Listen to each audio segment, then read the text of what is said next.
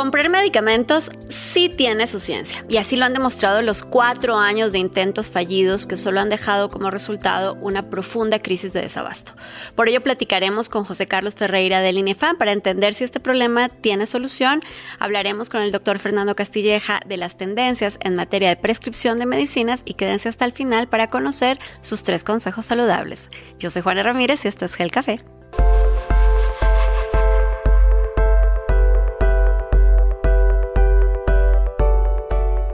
Juan, el desabasto de medicamentos impacta de manera muy notable. Yo lo veo en la consulta todos los días cuando los pacientes van a las farmacias y no encuentran sus medicamentos, pero también en las notas. Cientos de personas que buscan en las farmacias de las instituciones públicas o privadas y que no tienen los medicamentos y que no tienen acceso a las quimios de los niños. No hay manera de obtenerlas. Sí, mira, durante cinco años, el gobierno federal hizo lo que hemos escuchado muchísimo en los medios de comunicación hablando de las compras consolidadas. Y las compras consolidadas, para que todos nos entiendan, no era otra cosa que reunir a más de 100 instituciones públicas que ponían en la mesa los requerimientos que tenían de medicinas para el año siguiente. Entonces, cada uno, Pemex, ISTE, IMSS, eh, eh, Seguro Popular, Sedena, en fin, decían, mira, yo necesito tantas tabletas de paracetamol, tantas este, eh, inyecciones de midazolam, etcétera. Entonces hacía todo su listado que, que, bueno, igual que en las familias, es mucho más eh, inteligente hacer un consolidado para poder negociar eh, en mayoría, ¿no? Entonces,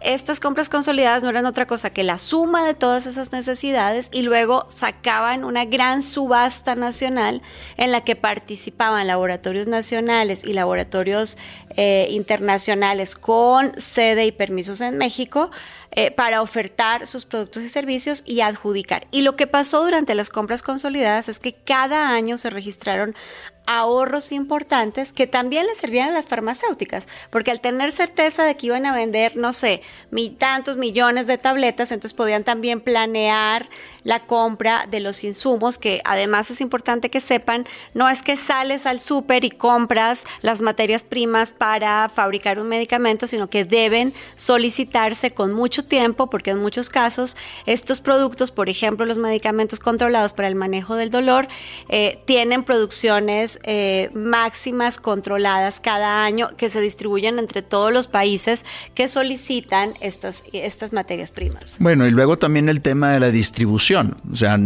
distribuir medicamentos, toda esta logística no es lo mismo que distribuir papitas, y refrescos, ¿no? Y ese es un tema que es muy importante que se vino abajo. ¿Por qué?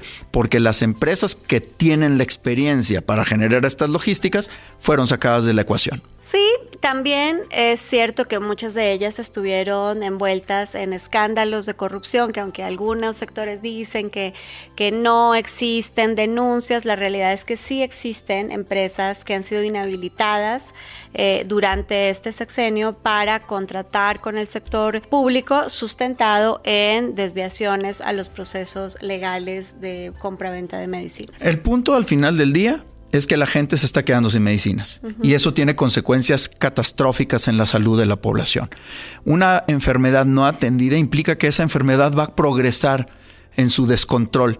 Y eso va a terminar a, deteriorando la, salud de la gente, metiéndolos en discapacidad y no nada más es la salud de la persona, es la salud de la familia, la salud de la sociedad y luego el impacto económico que esto tiene en los trabajos y en el desarrollo del país. Sí, eso que estás diciendo es muy importante porque atrás de cada receta no surtida hay una persona que está enferma y que no está recibiendo su tratamiento o que tiene que recurrir a sus propios recursos para comprar medicinas, que dicho sea de paso, este año algunas han subido más del 35%. Pero bueno, para platicar de este tema hemos invitado a José Carlos Ferreira, presidente del INEFAN, una organización dedicada por muchos años a investigar los mercados públicos en México y América Latina para platicar acerca de este tema. Así que bienvenido José Carlos y muchas gracias por estar en Gel Café.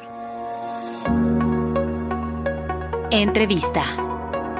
Hola, ¿qué tal? Muy buenos días. Fer Juana, un placer estar con ustedes. Muchísimas gracias. No comprarle a los laboratorios nacionales es un capricho o existen razones de peso, porque aquí hay que recordar que más del 80% de los medicamentos que compra el país son medicamentos genéricos que se producen mayoritariamente en laboratorios mexicanos. Pero ya vimos buscar, por ejemplo, midazolam en Lituania y este tipo de cosas. ¿Por qué? Es verdaderamente un capricho porque desde el día uno se empezó a acusar de corrupción en las compras públicas. ¿Cuántas denuncias has visto que se han incorporado en contra de fabricantes de medicamentos, laboratorios, distribuidores o funcionarios públicos? Cero. Si se acusa pero no se denuncia, esto se convierte en un berrinche. Y es literalmente hablando, es un berrinche presidencial contra el sector farmacéutico. Midazolam que mencionas es un caso bien interesante, Juana, que tú conoces bien. Porque aquí en México hay 14 registros sanitarios de fabricantes de midazolam que bien le pudieron haber vendido a gobierno esos 14 laboratorios farmacéuticos el midazolam a 60 pesos. Pero sin embargo, derivado de este, llamémosle, berrinche de no comprarle a la farmacéutica establecida en México, se fueron a Lituania. El encargado de compras públicas del, del INSABI se fue a Lituania a buscar midazolam con un laboratorio de un nombre impronunciable que lo consiguió en 255 pesos costo unitario más gastos de importación y aduana el, el, fue carísimo. Lo peor fue que, que, quedó además documentado con una muy, muy, buena amiga de todos nosotros, que es Maribel Ramírez Coronel del Economista, donde lo documentó incluso hasta con fotografías, que ese midazolam llegó con empaque escrito en cirílico, con la fecha de caducidad corta pero además decía midazolam en, en cirílico.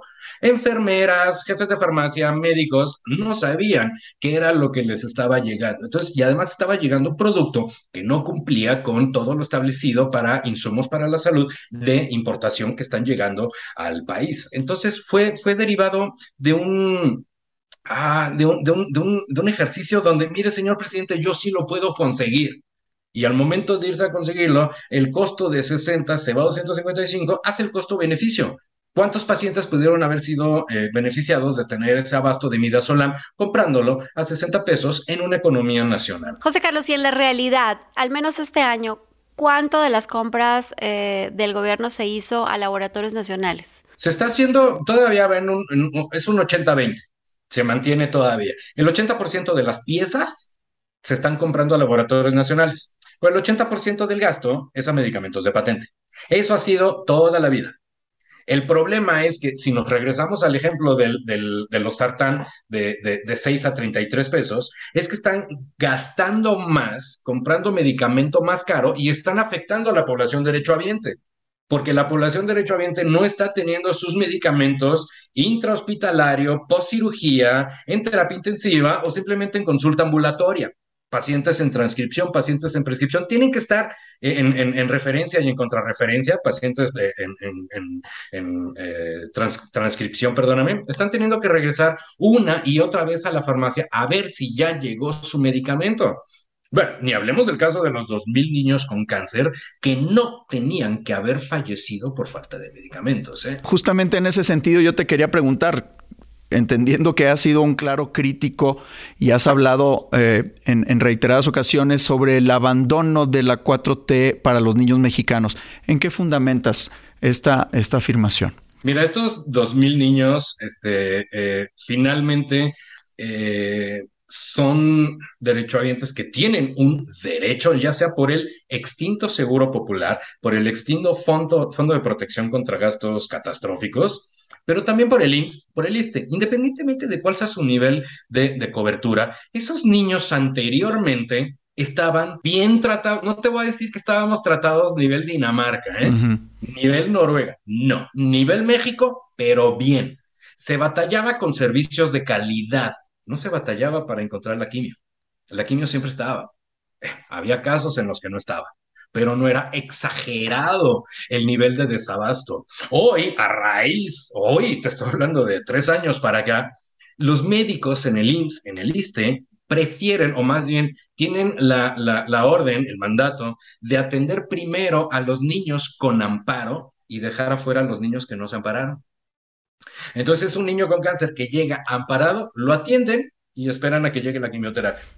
no tiene amparo, le dicen ¿sabe qué, señora? Este, vaya a comprarle eh, la quimioterapia al, laboratorio porque están, están cometiendo una mentira, Fer.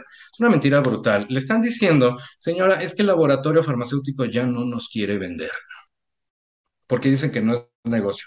¿Por qué no le llama usted al laboratorio y le compra directamente al laboratorio? ¿Qué es lo que hace la señora eh, apanicada porque su niño ya necesita la quimioterapia, se mete a Google, encuentra el nombre del laboratorio farmacéutico y llama y dice, oigan, les quiero comprar su quimioterapia. ¿Tú sabes que por ley el laboratorio no puede vender directo a persona física? ¿Cuál es la respuesta del laboratorio? Perdón, no le podemos vender a usted, tiene que ser por medio de farmacia, por medio de hospital, por medio de institución privada. Oiga, y si le mando a mi médico para que se lo venda a él, no le podemos vender a personas, eso es por ley. Entonces, ¿con qué imagen se queda la señora? ¿Con qué imagen mental? Es cierto, los laboratorios no nos quieren vender.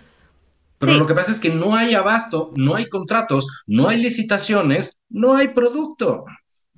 Sí, y definitivamente. La gente allá afuera se está muriendo. Sí, definitivamente es una situación no solo dolorosa, sino que se aprovecha de la falta de información y, de, y de comprensión, porque estamos hablando de algo altamente técnico, pero tratando de simplificarlo, José Carlos, y desde la experiencia de tu organización que lleva muchísimos años analizando el mercado de gobierno, las compras públicas, ¿cómo resolvemos finalmente el problema de desabasto de medicamentos? ¿Cómo garantizamos el acceso y la democratización de las medicinas en la población? Tres parámetros. Respetar la ley, funcionar con transparencia y derechos a los proveedores.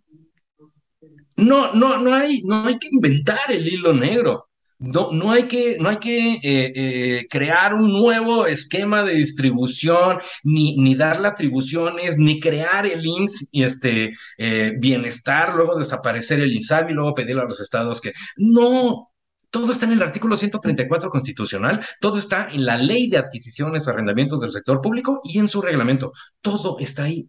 Ahí se establecen las garantías, los contratos, las obligaciones entre las partes, las formas y los mecanismos por los cuales se tienen que hacer eh, la compra. Número uno, respetando la ley. Número dos, respetando al INAI.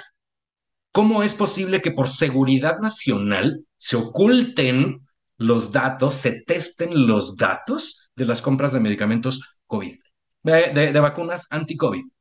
No es posible, eso no es materia de seguridad nacional.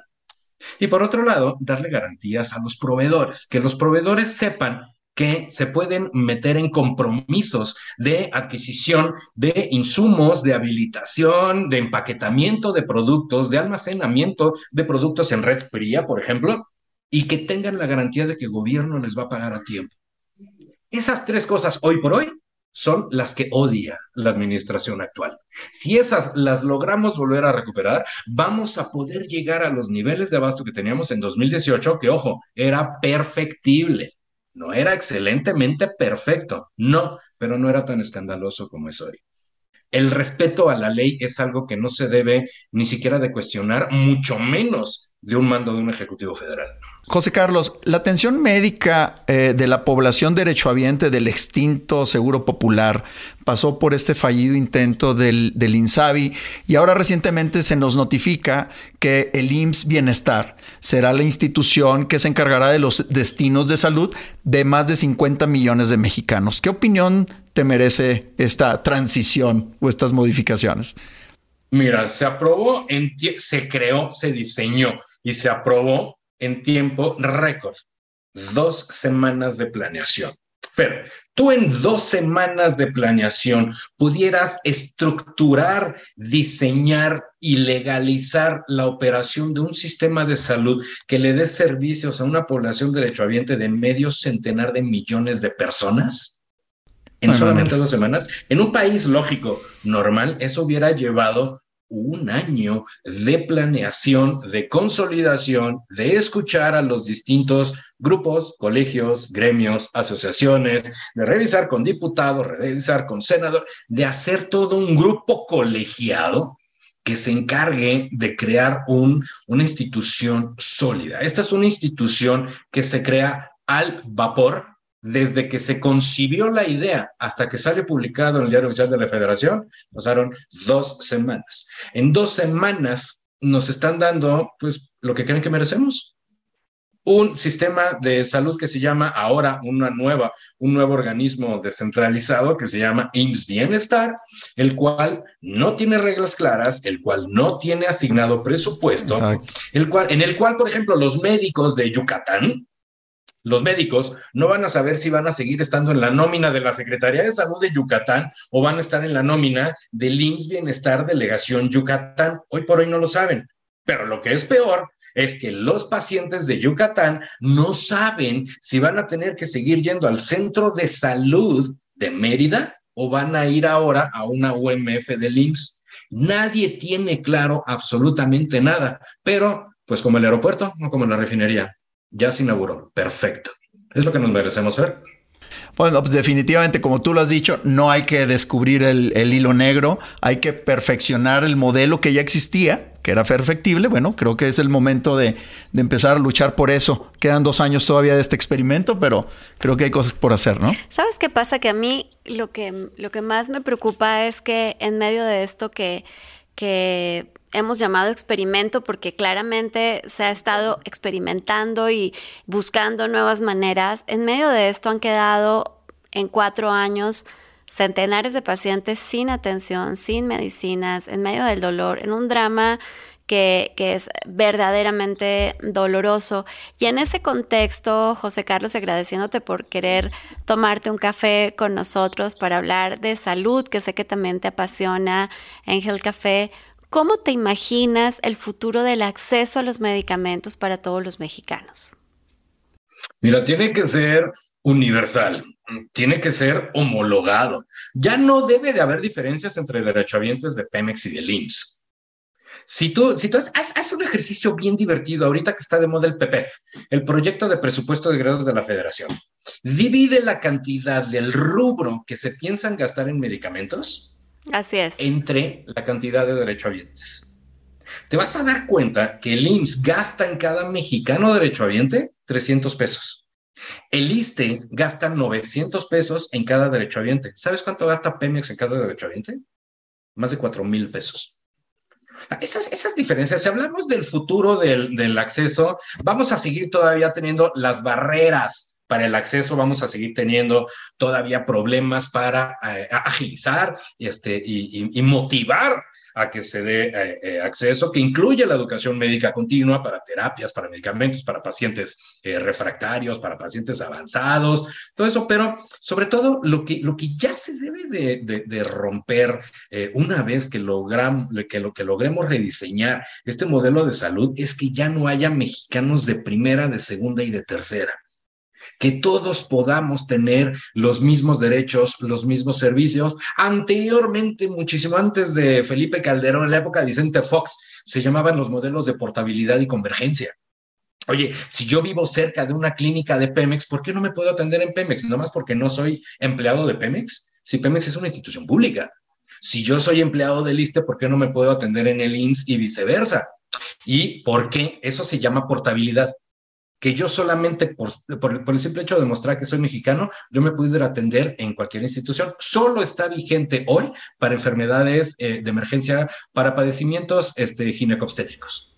Ahí sí, cualquier mujer embarazada puede ir este, a tener su procedimiento en la clínica de Pemex, que está súper cool, pero para todos los demás casos no se puede. Y el otro es de convergencia, que todos los servicios sean similares, que se cree un paquete de servicios donde independientemente de si trabajas eh, eh, eh, en, en, el Instituto Nacional de Migración o trabajas en una empresa privada o trabajas para, para Pemex, se te atienda y se te den exactamente los mismos servicios de medicamentos. Eso, nos llevaría entonces a elevar los sistemas de salud, llevarlos a otro nivel en el cual todos los mexicanos somos tratados de la misma manera, con los mismos medicamentos y sobre todo con un esquema de acceso acelerado donde se puede implementar rápidamente la adopción de nuevas moléculas porque una cosa que no vemos en los últimos años aquí es la innovación de medicamentos, de nuevas, eh, de nuevas terapias, se ha ralentizado muchísimo por culpa de un actor, Cofepris.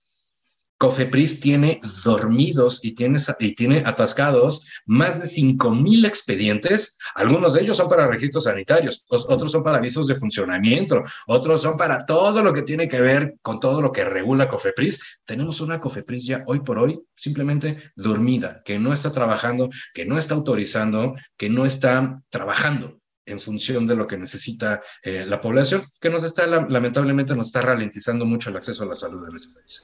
Pues bueno, de universalidad, de portabilidad, de convergencia, así tendría que ser el futuro del acceso a medicamentos. José Carlos, muchísimas gracias por acompañarnos en Health Café.